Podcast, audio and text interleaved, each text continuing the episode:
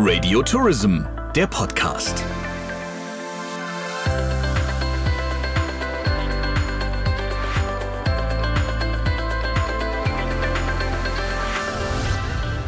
Herzlich willkommen zum Radio Tourism Podcast. Heute mit Jens Zielinski als rasenden Reporter und mit mir Sabrina Gander. In dieser Folge beschäftigen wir uns mit der Frage, wie sieht das Reisen im Sommer 2021 aus? Dazu schalten wir in einige deutsche Nachbarländer und fragen einfach nach.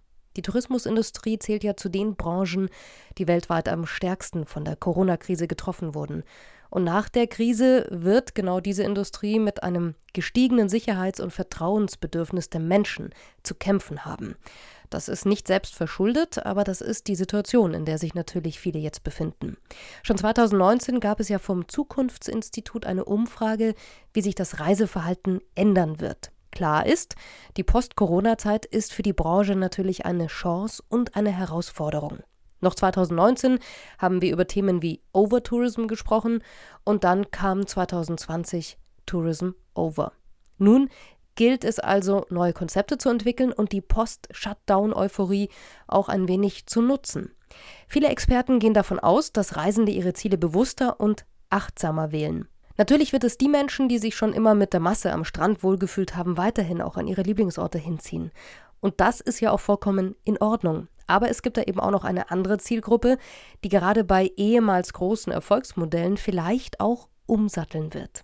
Zwei große Begriffe kommen dazu jetzt in den Fokus. Kommunikation und Resonanz. Und letzteres bedeutet einfach, dass viele Gäste nach menschlichen Begegnungen suchen, mit Menschen von vor Ort, nach nachhaltigen Eindrücken, nach Orten, die unbekannt und scheinbar unberührt sind. Und deswegen wundert es sicher nicht, dass viele Veranstalter und auch Destinationen genau den Fokus darauf legen, auf genau diese Art von Reisen und vor allem auch auf die richtige Kommunikation.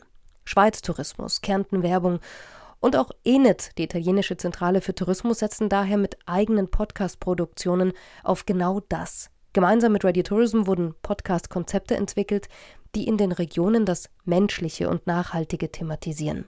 In Italien liegt der Fokus auf Regionen wie dem grünen Umbrien oder auch dem teilweise noch unbekannten Piemont. Nachhaltiger Tourismus oder auch nachdrückliches Reisen sollen in den Mittelpunkt geraten. Und so werden Projekte wie das Albergo Etico zum Beispiel, ein Inklusionshotel- und Restaurantprojekt in Asti, forciert und in die PR-Maßnahmen mit aufgenommen. Ebenso wie Outdoor- und aktiv und nachhaltiges Reisen in Umbrien oder der Basilicata. Grün und herzlich steht hier also im Vordergrund und weg von großen massentouristischen Zielen. Post-Corona in Österreich. Ja, dazu weiß mein Kollege Jens Zielinski jetzt mehr. Ja, Sabrina, ich bin tatsächlich in Lech Zürs am Arlberg. Im Hintergrund hört man vielleicht den rauschenden Lech und bei mir ist Markus Hahn von der Lech Zürs Tourismus GmbH. Bei euch geht es jetzt so langsam wieder los. Wie ist das Gefühl so zum Saisonstart?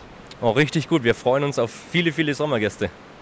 Was habt ihr jetzt nach einem Jahr Pause sozusagen aus dieser ganzen Corona-Thematik gelernt? Was hat sich geändert? Ja, nichts ist für immer, sage ich mal. Also man muss einfach flexibler sein, man muss kurzfristiger denken und auf alle Möglichkeiten vorbereitet sein.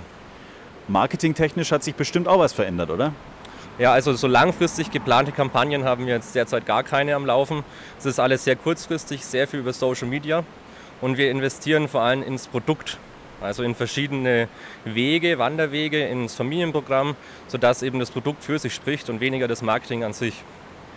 Was für Fragen kommen denn jetzt eigentlich gerade so von den Gästen, von den zukünftigen Gästen hier in Lech Zürs? Äh, ihr kriegt ja wahrscheinlich ganz viele Mails, auch was das Hygienekonzept angeht und so weiter und so fort. Habt ihr da jetzt extra irgendwelche Menschen, die jetzt die ganze Zeit diese Mails beantworten oder hält sich das noch in Grenzen? Nein, wir haben ein sehr gut geschultes äh, Informationsbüro und Mitarbeiter, die sich eigentlich mit den aktuellen Regelungen auskennen. Und da geht es dann eigentlich oft mal um die Testmöglichkeit vor Ort. Und das haben wir organisiert. Zum Beispiel jeden Samstag gibt es kostenlose Gäst, äh, Gästetestungen.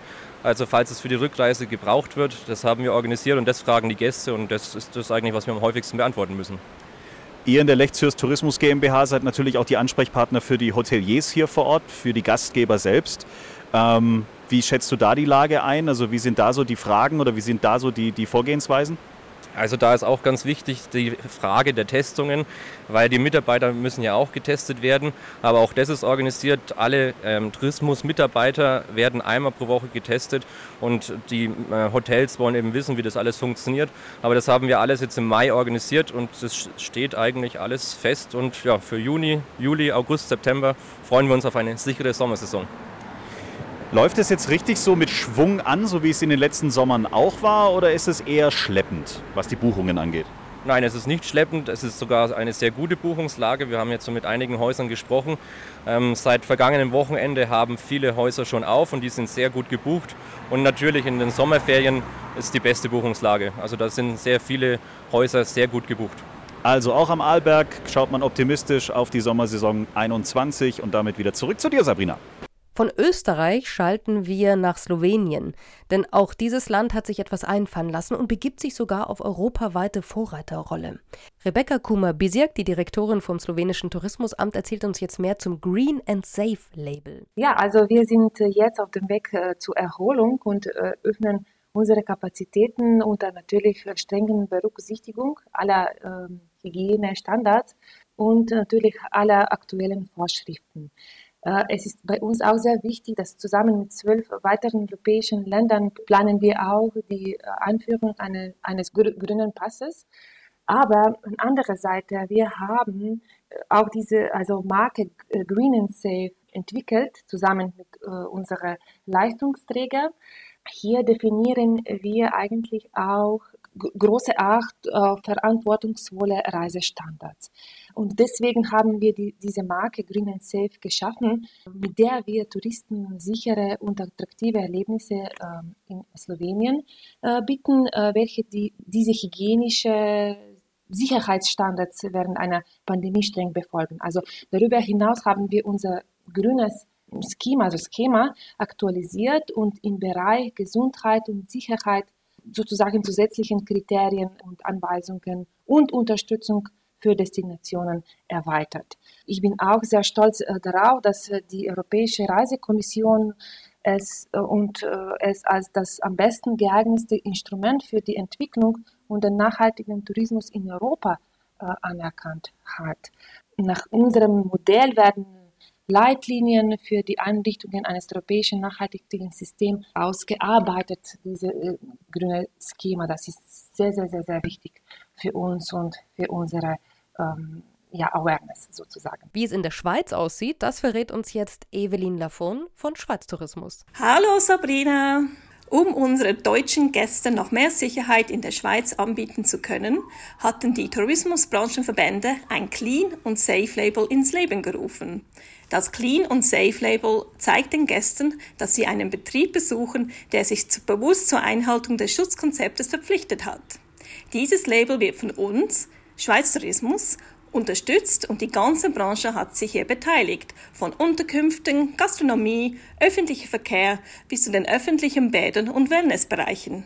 Mit diesem Label kann sich der deutsche Gast vergewissern, dass er sicher in der ganzen Schweiz unterwegs sein kann und somit seinen Urlaub voll genießen darf. Die Corona-Zahlen gehen stetig zurück und die Impfquoten steigen an. Das Reisen nach und innerhalb Europas scheint auf jeden Fall in diesem Sommer 2021 wieder problemlos möglich zu sein. Nun wird sich also zeigen, wie wird die Herausforderung und auch die Chance von der Branche genutzt und was gibt es vielleicht bald noch für spannende und innovative Ideen, mit denen die Branche für das steht, was sie auch für viele von der Branche ist. Eine Herzensangelegenheit und vor allem extrem wichtig für die Kultur einer Gesellschaft. In diesem Sinne wünschen wir Ihnen einen guten Start in den Sommer 21 und wir hören uns wieder in der nächsten Folge des Radio Tourism Podcasts.